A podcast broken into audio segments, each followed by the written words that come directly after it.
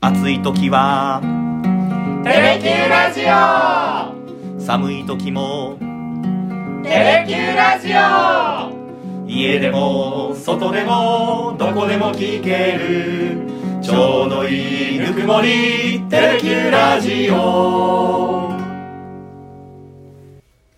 ひげごじとゆうきのさだでダラダラ行かせて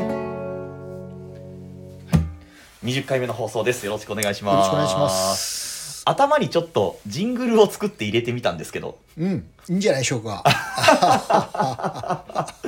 やっと共通のテーマ曲ができたってことですそうですそうですあの桜井君がですね「もうゆきさんジングル作りましょうよ何か」って言うから「じゃあちょっとなんかいい感じの歌詞ないかな」とか言ってそしたら桜井が歌詞こんなのどうでしょうかって来たかあれらはみんなで作詞したんじゃないえーとですね、うん結局いろいろアイデアがあったんですけど、んえー桜井君のやつを一旦採用しようかなとおいうことでアナウンサー全員で歌っておりますんで 聞いております ありがとうございます 何度も聞いておりますありがとうございます。これからこんな感じでいきたいなと思っておりますが、さてさて、ゴールデンウィーク明けましたけれども、明けましたうねん天気良かったですね後半特にねいやーそうですよね本当にいい天気でしたどっか行かれましたね近場だばっかりですけどね、うんうんえーいろいろ行きましたがうん。やはり母の日ということであーゴールデンウィークね、そうですよえー最終日が母の日ということで、はい。えーゆっくんちゃんとお母さんに感謝のなんか印示しました私はね、あのー親大阪にいるんですけど、おふくろがイカが大好きなんで、イカを送りました。ほう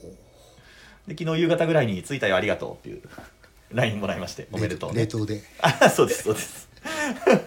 あれ、ひげおじさんはええあのー母88歳で、えー健在なんでですね、はいはい。今回まあ、あのー家族全員がちおょーっと実家に集まりまして、はいはいはい。まあ、母を囲んで、うん母の日の会食会夕食会をねちょっと催しましてまあ、久しぶりに、うんえーまあお母さんありがとうとい うね思いを込めました私はまたあのカーネーションをねちょっとはいベはいッドを買っていきましてね、ええええあのゆうきくんが大変お世話になっている、 あのグッデイにね、あらあらあらあらあらいやびっくりしましたあら。あの僕はあの西区の愛宕浜ってとこに住んでるんですけど、ええええすぐ近くにあったグッデイがちょっと改装したんですよね。そうなんですよで。すごくその、まあ、大型店にはい生まれ変わったんですけど、ここのねいわゆる花コーナーっていうのがものすごく充実してて、ああ、そうです、そうで本す。当にねどれを買おうかね、はい。買うか目移りするぐらいたくさんありま したいやーちょっとびっくりしましたね、うんえーあそこのグッデー名の浜店のうん入り口にある花壇は我々園芸アナウンサーチームで作りましたから知ってますちゃんと見てますから ありがとうございます あの皆さんも行かれる際は名の浜店に行かれる際はぜひ一度ご覧になってくださいいやいや本当にね花買うんだったらあそこだなっていうあぐらいあそうですか、えー充実してました、はああーありがとうございます、い、さて今日はその母にまつわる曲ですねをやろうということなんですけど結構さださんの曲の中にもうんいくつかあるじゃないですか、ありますこうね母例えば「ママ」とかいう言葉で登場してくるものもありますしママの一番長い日とか「ねうーんええ死のみのママへうん」とかね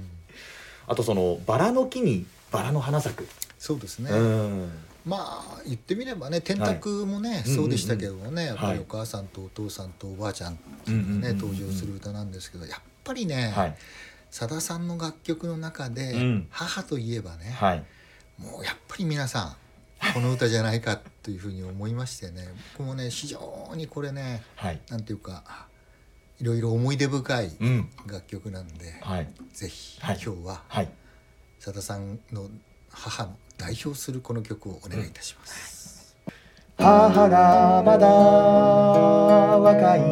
頃僕の手を引い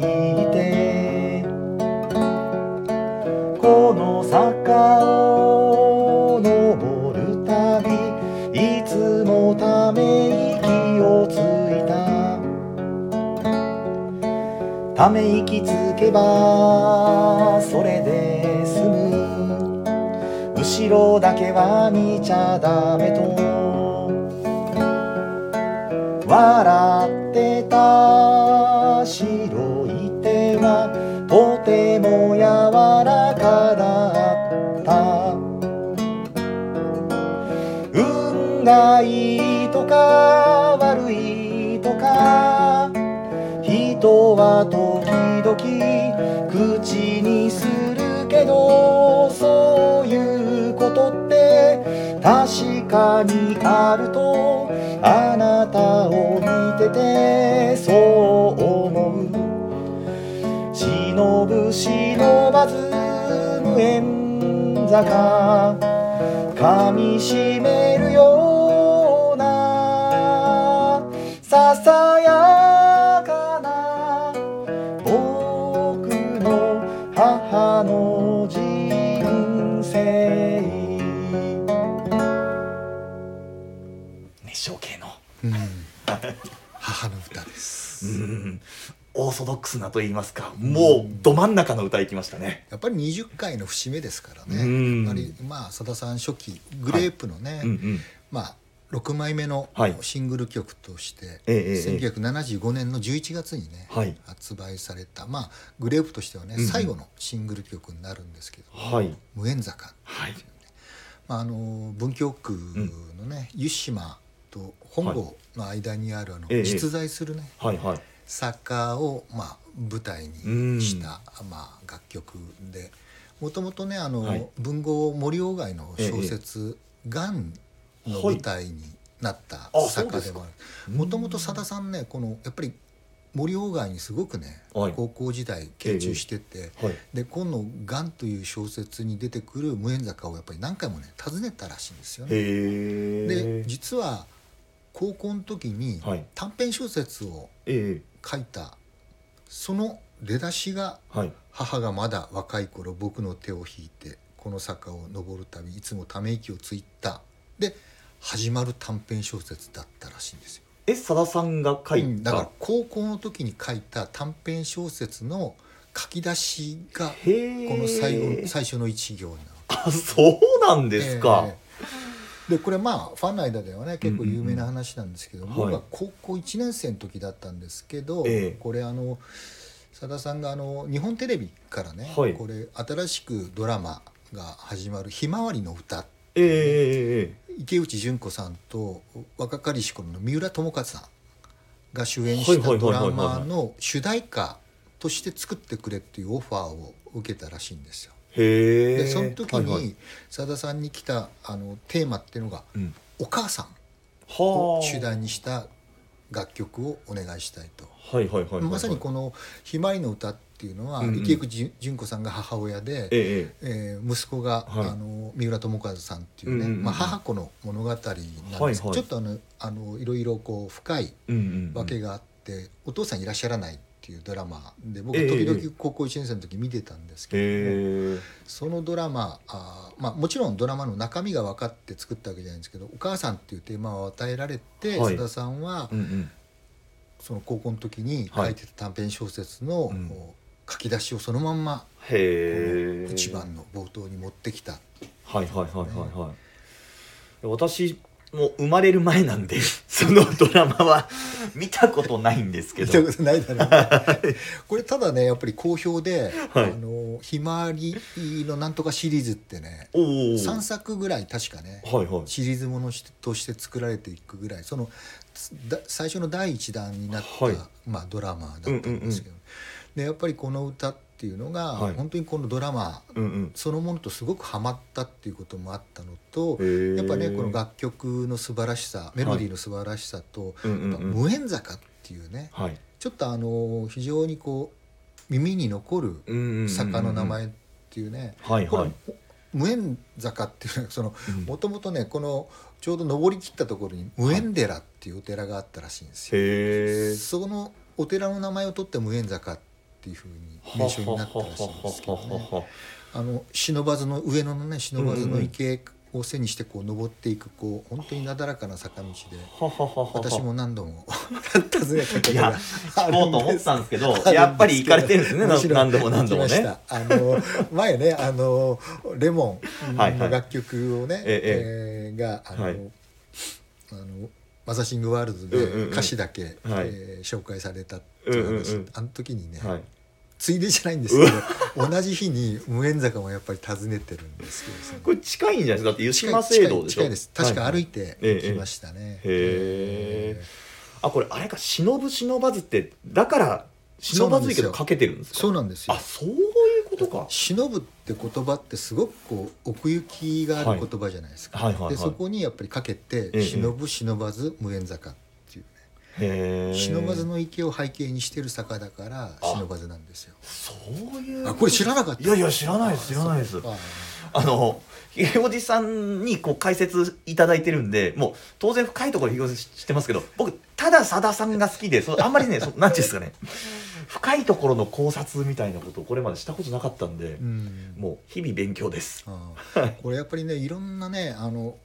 言葉としてはええすごええくその、お母さんがはい不幸だとか、うんうんうんお金に困ってるとかって話ははい全然出てこないんだけど、うんうんうんうんうんこの一番の歌詞の中でやっぱりね、はい幸薄いお母さんと一緒にうんうんうんこう坂を登ってたというね、はいええそういうえのえええがなんとなくこうイメージできるというのともともとそのさださんがモチーフにしたはい森鴎外の「がん」という小説っていうのは、えええやっぱりこの無縁坂の上にあった、えはいそのまあ囲われのみっていうかねあ愛ー人のお玉はははははという女性と、ええええまあ、学生がね、はいこう出会うという小説なんですけおどーやっぱりその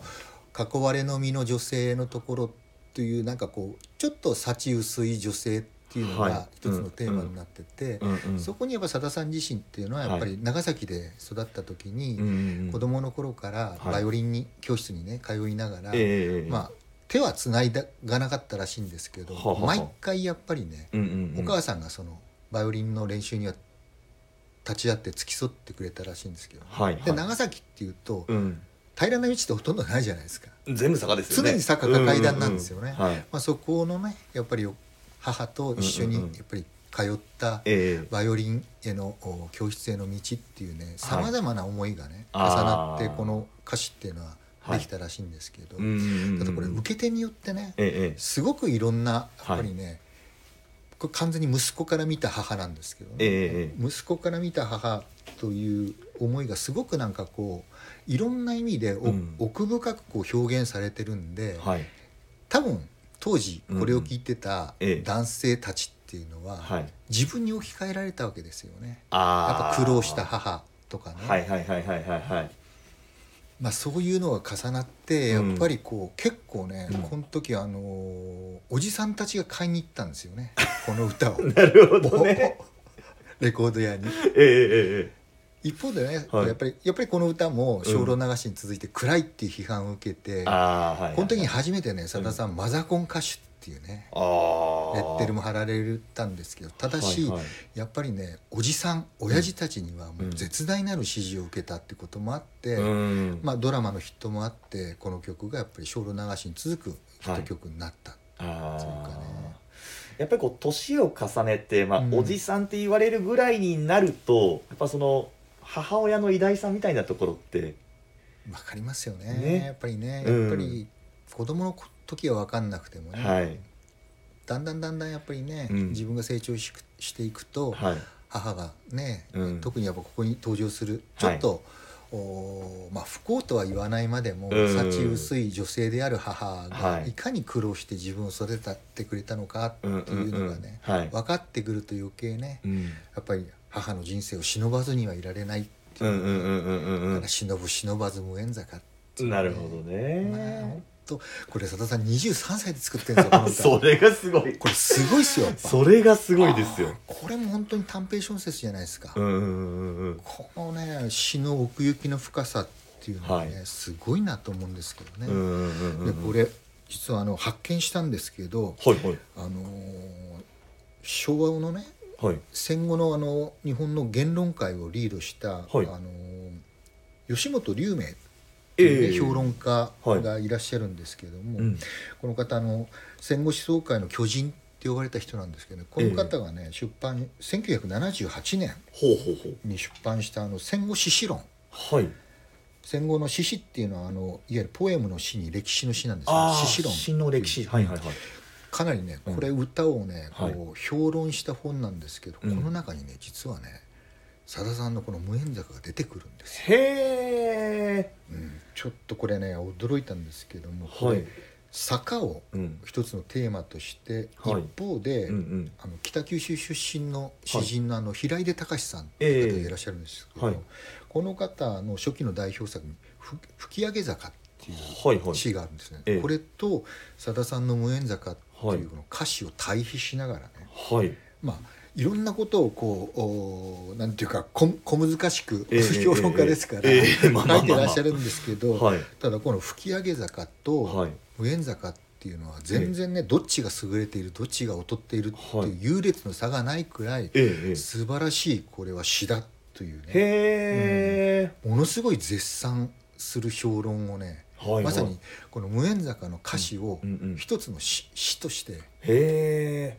まあ、評価してあのそういう論文がねあはのあ戦後史論の中に収録されてたんですよね。楽曲そのそのものじゃなく歌詞だけ切り取ってってことそうなんですよすごいですねそれもねだからこれはもういわゆるかなりこううん遠回しな言い方されてるんですけども、うんうんうん音符に乗せて歌うことを前提としているか否かの違いしかないっていうぐらいねはで結局この「戦後史論」っていうね一冊の本なんですけど、んこの中で取り上取り上げられた歌詞っていうのはこのはい面坂一本一個だけなんですよね。あとはへえ全部いわゆる詩なんですけどあはいはいはい、まはあ、い、それぐらいね吉本龍明さんはこのうん「無縁坂」っていう歌の歌詞をね高く評価してたっていうへまあだから当時からねやっぱうんうん後にねさださんたくさんこう小説を書かれるようになりますけどえも、はいまさにもうここでうん一つのもう文学作品としてねはい確立されてるってことをまうあんうんうん吉本龍明さんはおっしゃってたっていうかへえでも書き出しも高校生でしょだって高校生すごいわねこれ23歳で作ったっていうね。いやこうやっぱねさだまさし早熟の天才って ねはいはいはいはい言われてるだけのことはあるなででこれがね、はい一番っていうのが、うんうんうんいわゆる子供の頃の記憶ですよね、はいはいまだ僕の手を引いて、うんうんうんでうんその時に言ったあのため息はついちゃいいけど後ろだけは見ちゃダメよってうんうんうんうんいう言い方をしてたっていうね、はいでそこからこの2番うーんこれは多分成長した後はいはいはいはいに母を見ながらこう歌ってるっていうね、うんはいいつかしら僕よりも母は小さくなった知らぬ間に白い手はとても小さくなった母はすべてを暦に刻んで流してきたんだろう悲しさや苦しさはきっとあったはずなのに運がいいとか悪いとか人は時々口にするけど巡る暦は季節の中で漂いながら過ぎてゆく忍ぶ忍ばず無縁坂噛みしめるようなささやかな僕の母の人生やっぱしみじみひしみ渡るっていうか ねそうですねうん母の日に本当にふさわしい歌だと思います けど、ね、これあの天卓もそうでしたけど、うんこの無縁坂もそうですあの天卓では畳拭いてるおばあちゃんがその息子に対して、負けたままじゃないんだからねってこう優しく諭して、で無縁坂ではもう後ろだけは見ちゃダメよってため息つけもそれでするんだからね、うんっていうふうにやっぱこう女性の方偉大だなっていうよううにんうんまたねこの歌詞まあね1番も2番もリフレインで繰り返されますけれども、はい運がいいとか悪いとかっていううんね、人は時々口にするっていうね、はい あなたを見ててそう思うっていうねああ一人の女性としてね母を見た時にね、はい運が悪いんだなっていうね。あうんでこれねやっぱりもうう、んやっぱり清子さんうんさださんのお母さんである清子さんが一つのイメージ、はいあーモチーフになってるわけですけどね、はいやっぱりね清子さんこれ本当に大好きだったらしいんですよね。へーもうねあの亡くなられましたけども、えええええええで清子さんっていうのもやっぱりえはい前お話ししたようにねそのうん天卓がそうでしたけども。はい正人さんがね、うんうんうんあの事業に失敗したりして、ええ非常にまああのさださんが幼少の頃っていうのはお金に苦労をされたわけですよね。はいやっぱそれは自分の清子母である清子さんを見てて、うんやっぱり運がいいとか悪いとかっていうね、はい、うんうんうんうんやっぱね、うん、お金で苦労した母を見てきてるから、ええそういう言葉がねすっとね多分出てきたんだろうなっていうはあ想像できますけどね。うん重ね合わせてんですねそしたらいやねもううん重ね合わせてますね、だからそれをね聞くそのリスナー僕らの立場から見てもやっぱええり自分の家庭とか、うんうんうんいろんなシチュエーションに当てはまるというかね,、はいこれがねだから多分あの親父たち、うんお父さんたちにすごく支持されたっていうか、はいいまだにね、はいうんうんうんうんそのこう男性のファンの方がね非常に大事にしてらっしゃるっていうのはね、えええええええーやっぱ泣いてる方いますから ねこれあのそうですかコンサート会場行くと そう本当にそうですか泣いてる男性がいますからねこれ聞きながあーらなるほどね、うんじゃあ結構あれじゃないですかこうひげごじさんもお酒飲みに行ってその後じゃあちょっと歌おっかみたいな時にうん結構その周りの男性が歌ってるの聞かれたんじゃないですか自分で歌ったことないですよね自分でもちろんね いや結構あの知らない人がね歌うの聞いたことありますけどスナックとかでね、はいはいえーそっか自分が多いかそうでしたそうでしたえー まあそれはですけどねただね、うんこれねはいまたねこれもちょっと有名なね、うんあのエピソードですけども、はいこのまあ先ほどね日本テレビから依頼されて、うんうんテレビドラマの主題歌としてね、はいこのお母さんをテーマにこの歌を作ってくれって言われた時に、うん実はもう「コミュニケーション」っていうね、はいはい3枚目のアルバム作りっていうのもまさに佳境に入ってる時で、はい楽曲がなかったらしいんですよね。おおでなんと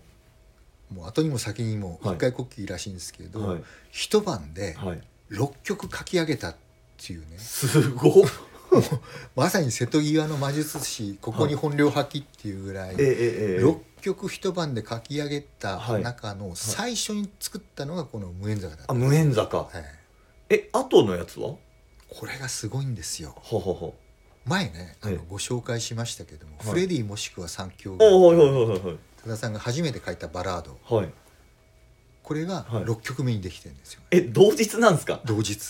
無縁坂とフレディそうがそう1曲目が「無縁坂」で6曲目がフレディもしくは三強すごっでその間にはいはい2曲目に作ったのがはさださんの記憶だと「悲しきマリオネット」っていう歌でおおはいはいはいはいで3曲目がは「い縁切り寺」っていうね鎌倉嘘北鎌倉の実在するホテルですけどこれを舞台にしてヒットソングじゃないですかはこれあの、うんバンバンっていうね、いはいはいはい方がシングルカットしてね、ええええええすごく売れましたけどもね、はいで4曲目が、はいこの「無縁坂」がシングルとしてリリースされた時の、はいまあ、B 面に入ってて、はいであの「ひまわりの歌」っていう,、うんうんうんそのドラマの中でも挿入歌として使われたんですけど「はい雲に落書きおお結構明るめのやつ」そうです、はいはいで5曲目うがん「19歳」っておおいう、ねはい歌はなんですけどね、いうんまさに一晩で6曲を書き上げたっていうね、すごっでもそんながしやっぱねその中にはい無縁坂があって、 うん縁切り寺があって、うんフレディがあるっていうね結構骨太ですよいやーそれぞれこそうね23歳でね、うんこれを作ったっていうのはまさにすごいですけどねへえでやっぱりこの時にね、うんあの三浦友和さんとね、はい三浦友和さんとさださんって実は同い年なんですよ、おおそうですかええ今うん70歳、えええええあの三浦さんが確か早生まれなんで学年で言えば三浦さんの方が一つ上なんですけど、あー同い年で,、はいでこれから交流ができて、えうんうんうんでねご存知はい三浦友和さんのは奥様っていいいやういのやがねねええ さださんが歌も提供しましたはい「コスモス」ですはいよはいねはいはいはいまあだから三浦さんとうん桃井さんと両方そこの後桃井さんとの接点もできるんでご夫婦と本当だはいねはいはいはいつまり独身お二人がまだ結婚する前はいにお二人との接点ができてあすごいですねうーんでまさにこのみ三浦桃江さんになる前うんうのんうんうん山口百恵をイメージして作ったのがまさにこの「コスモス」だったわけですけどへえ、うんで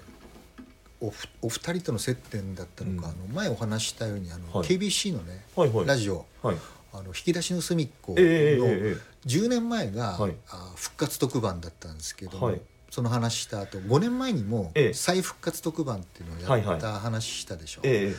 2017年だったんですけど、この時のお再復活特番の時のゲストで来たのが、はいあの友和さんと桃江さんの長男の。ほうほうほシンうガーソングライターのええ三浦雄太郎さんがゲストでええはいはいはい来たんですけど、それがやっぱりへえ友和さんと桃江さんの縁でうんうんうんうんゲストで呼んで、家族ぐるみなんだそうなんですよでその時に三浦雄太郎さんがはい弾き語りで歌ったのがはい「コスモス」へえおす母さんごのい歌をカバーした。へえじゃあお二人のなんかこうキューピッド的な存在なのかもしれないしその後も なんかこ そう家族ぐるみでうん結局ねあの三浦さんとねあの桃江さんっていうのは、うんうんうんまあ、この「ひまわりの歌」の後ですけどね「はいはいあの赤い疑惑」とかっていうシリーズでええええずっと共演するようになって、はいはい映画もね何本も共演するようになってそれでも、あのお二人とも忙しいんで、はい結局デートっていうのはあのドラマの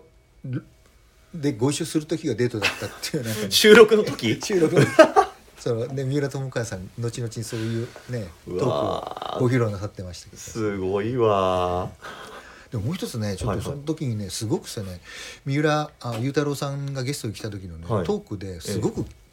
記憶に残ってるとか印象に残ってるのが、はい桃江さんってお母さんはどういう人なんですかっていうさださんーが聞いたんですよおーおーそしたはいら裕太郎君がねはいはいはい「いやーうーん」って言いながら一つちょっとエピソードって言ってほうほごう紹介したのが。うん高校を卒業するまで、はい毎日母ははい手作りの弁当を作ってくれたんだけど、はいその弁当のおかずにね、うん冷凍食品が入ってたことは一度もないへえそうですかつまり、んうん毎食毎食、んうんうんそのもう全部手作りのおかずが入ってて、い、はいわゆる作り置きというかはあ作り置きじゃないねあのはあ買い置き、はいはいはい冷凍とかそういうね買い置きの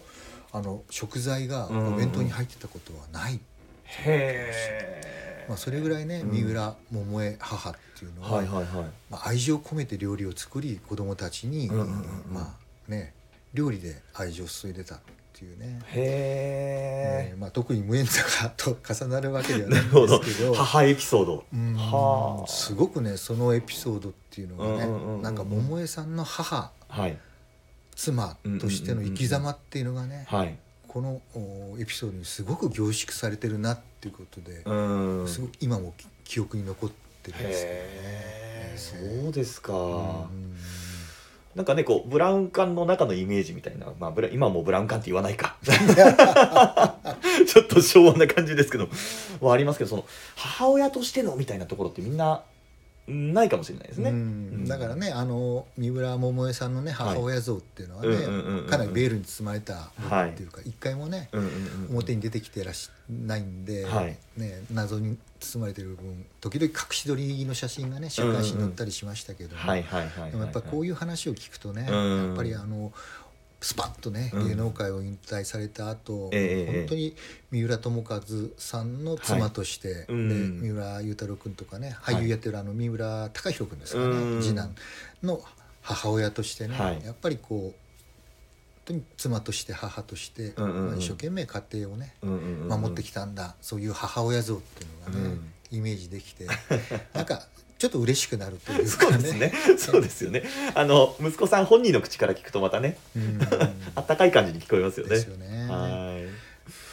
まあ今日は母にまつわる曲ということで無縁ちょっ坂と脱線してね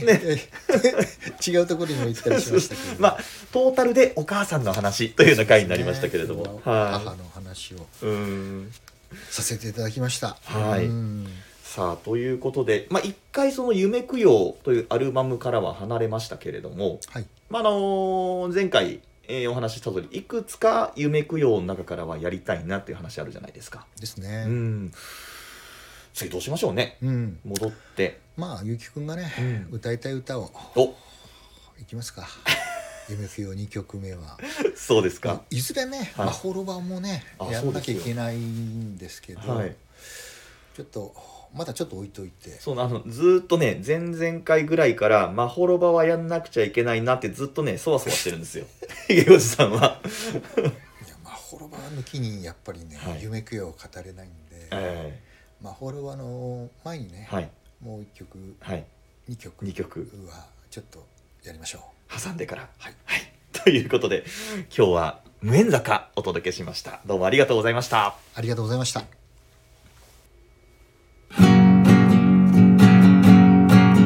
なんしようとはよこんねシャレとんシャネテレキューラジオもつな